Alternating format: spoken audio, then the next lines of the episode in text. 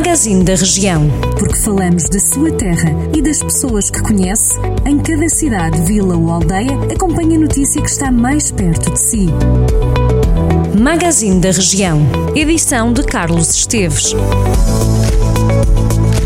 Está na hora de percorrermos alguns dos conselhos com cobertura noticiosa do Jornal do Centro. Começamos por Viseu, onde os moradores da Avenida 25 de Abril estão em sobressalto por causa da presença de carros a acelerar a alta velocidade na via pública.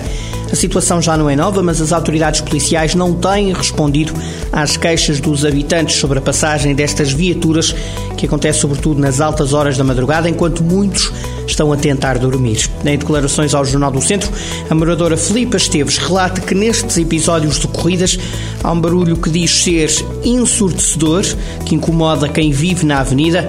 Conta ainda que em muitas situações os carros chegam a passar o sinal vermelho casos que se repetem há alguns anos, em quase todos os fins de semana.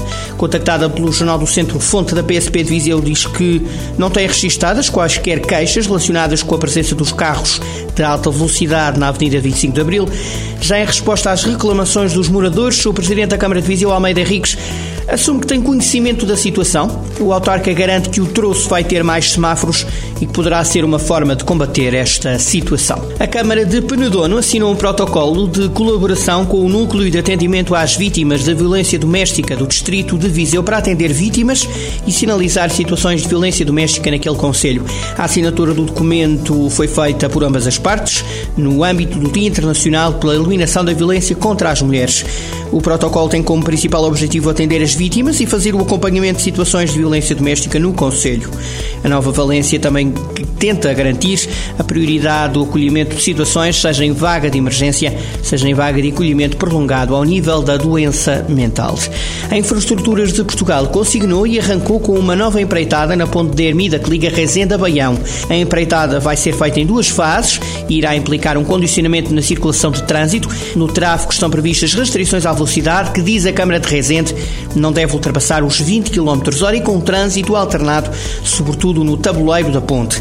Segundo garante a Câmara de Rezende, o içamento do tabuleiro deverá realizar-se nas mesmas condições, mas durante a noite. É já na próxima sexta-feira, dia 4 de dezembro, que o auditório da obra Colping de Lamego vai receber o evento Lamego Voluntário em tempos de Covid-19 pelas duas e meia da tarde para comemorar aquele que é o Dia Internacional do Voluntariado. Segundo a organização, o evento vai consistir numa mesa redonda entre instituições do Conselho de Lamego com o objetivo de sensibilizar a comunidade para a importância do voluntariado e, atendendo ao contexto, refletir sobre as estratégias adotadas no caso da pandemia. A ação é destinada à comunidade local e também para voluntários e instituições que promovem voluntariado. Será também transmitida nas plataformas digitais do projeto Lamego Contigo, promovido pela obra Coping e com o apoio da Câmara Municipal. Jornal do Centro, a rádio que liga a região.